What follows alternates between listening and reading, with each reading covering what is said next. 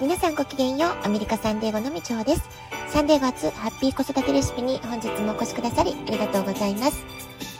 みんな違ってみんないい。ママが笑顔なら子供も笑顔。子育てで悩んでることの解決のヒントが聞けてほっとする。子育てがちょっと楽しく思えてきた。聞いてくださってるあなたが少しでもそんな気持ちになってくれたら嬉しいなと思いながら配信をしております。えー、サンデーゴは相変わらず毎日暑い日が続いていますが、まあ、それでもね、朝夕の風、えー、ちょっとね、ひんやり感じられる日も増えてきました。それから時折空に出てくる雲も秋を感じる、そういう形のものが見られるようになってきたかなと思います。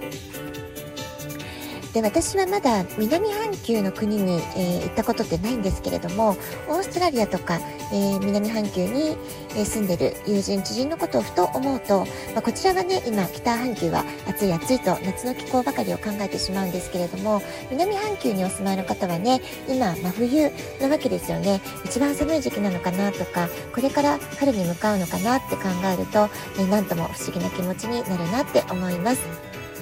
えー、こんな風に時差計算をしたりとか、えー、知り合いが住んでいる国の天気をふと目にしたりすると、世界って広いなとか、え人生それなりにね、私も長く生きてきたわけですけれども、まだまだそれでも未知の世界とか未知の領域っていうのはたくさんあるんだなっていう気持ちになります。あなたがお住まいの街は今日はどんなお天気でしょうか？え今週はたまたまですけれども、えー、私の教え子たちのお母様とお話しする機会、すごくね、多い時間を過ごしております。で、私が子供たちを教えてたのは、彼らが小学校低学年の頃でしたから、私の記憶の中ではまだまだね、当時の可愛らしい幼い面影が色濃く残っていたりします。ただね、えー、確実に月日は流れていて、もうそういうね、子供たちが中学生とか高校生とかになってるわけなんですよね。でそしてみんなそれぞれね、いろいろな活動を頑張ってるんだなって話を聞くと、まあ、とても嬉しい気持ちにもなりますし、同時にすごくね、不思議な感覚を感じています。で私自身の子育てを振り返ってみても周りのお母様たちのお話を伺っていても子供たちの成長過程で、まあ、その瞬間瞬間っていうのも、まあ、全てね大事なえー、瞬間ではありますけれども中でもねとりわけ幼児期であったりあるいは小学校までの過ごし方その中で学んだことっていうのはその後の思春期とか、まあ、大学生とかね大人になっていく上でも、いろいろなね影響が色濃く受ける、まあ、そういう大事な時期になっていくんじゃないかなってことを最近改めて考えたりしています。まあ、いわゆるね、人格形成の基礎ができる時期っていうのが、まあ、小学校までの12年間、まあ、そういう考え方はね、一つ、えー、考えることができるんじゃないかな、なんていうふうにも思います。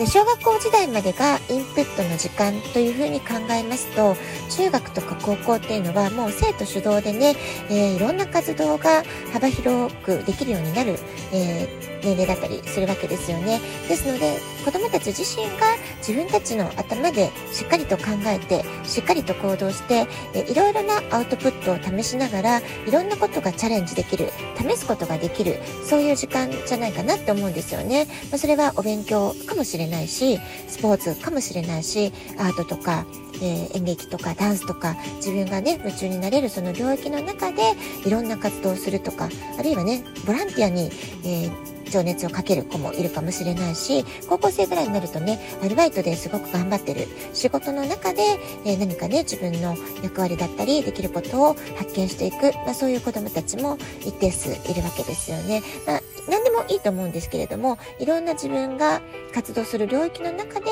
いろんなアウトプットを試していく。それがね、思春期以降の、えー、子供たちの学びにつながっていくんじゃないかなと思うんですよね。そしてその行動をやるときのいろいろな価値判断とか、えー、考え方っていうのは、まあ、仕事観とかね、えー、価値観みたいなもの人生において大事だと感じるものっていうのをだんだんこう自分の中でビルドアップしていく作り上げていくっていうのが、まあ、中学高校の時期だと思うんですけれどもその基礎データとなるものは小学校までの間に関わった人たちの中からいろんなものをね吸収しているってことがいるんじゃないかなと思うんですよね。でそんなことをね今日改めて感じたのは息子が小学校時代とてもお世話になった校長先生がいらっしゃるんですけれどもその方が移動されたっていうね話をたまたま、まあ、複数のお母様から聞いたわけですよねでその先生っていうのは本当に子どもたちにも大人気だったわけなんですけれども同時に私たち保護者からの信頼っていうのも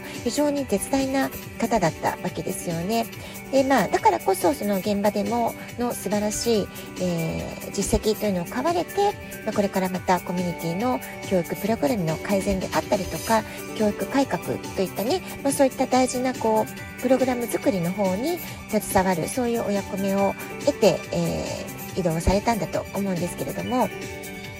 ただ一方で小学校の保護者たちから聞こえてくる話っていうのは、まあ、そういう素晴らしいリーダーシップを、えー、お持ちの方が現場を離れたことによる、まあ、非常にね衝撃というか、えー、ネガティブな影響というものがいろんなところから聞こえてきているっていうのもまた一方のね話としてあるっていうことだったんですよね。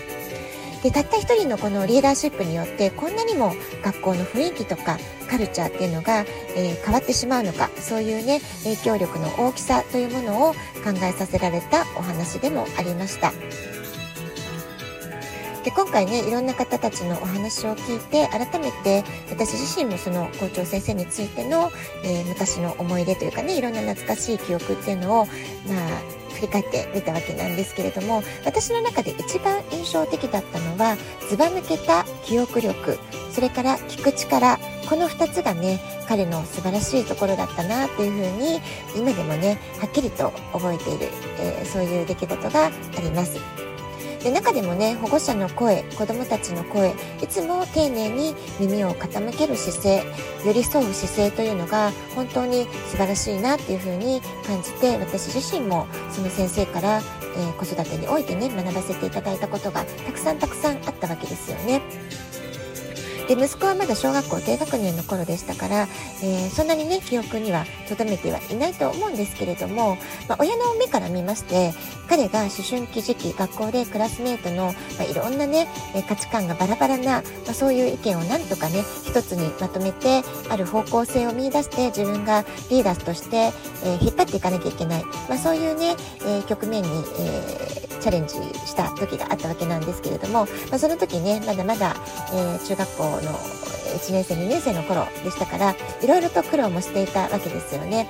だけれども、まあ、親の目から見てもあなかなか辛抱強くいろんなこの、えー、異なる反対意見とか喧嘩になりそうな場面とかいろんな意見を聞いて、えー、よく調整できるようになったものだなとちょっとね、えー、見直したというか感心した出来事があったんですよね。で今えー、振り返ってもう一回ね考え直してみるとってことなんですけれどもやはり彼が小学校時代に子どもたち一人一人の言葉に、えー、とても真摯に丁寧に、えー、耳を傾けてきた。そういうね素晴らしいリーダーシップを校長先生のいろいろな、え活動を通して姿勢を通じて、まあ、子ども心なりにね何かしら感じ取っていた、まあ、そういうことがねあったんではないかなって、まあ、親の目から見るとねそんな風に感じたりもしています。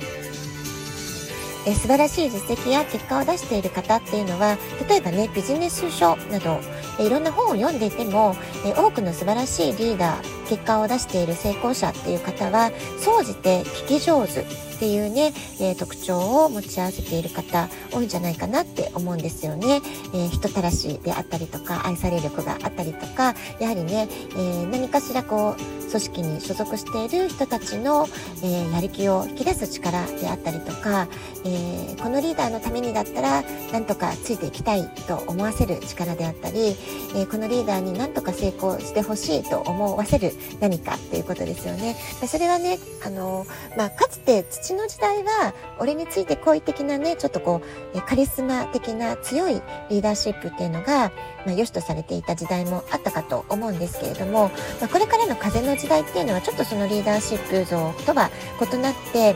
えー、チームの、えー全体の力をどう引き出すことができるか、まあ、その力の一つが聞き上手っていう特徴になるんじゃないかなと思いますしそれから固定概念に縛られることなく様々な意見をフラットな目線で、えー、吸収することができて物事を客観的に観察して、えー、その中で何がベターか何がベストかってことを抽出することができる、まあ、そういうね分析力に優れたリーダーというものがこれからますます求められていくんではないかなというふうに感じています。はい、えー、コンピューターや AI ロボット全盛の時代だからこそ、えー、これからますますね、人間らしさ、人間力、えー、人間への感性を磨いていくこと、そういうリーダーシップがね、え大事にされていくんではないかなというふうに思います。はい、今日は風の時代に求められるリーダーシップということで、私がちょっとね、今週感じたことをお話ししてみました。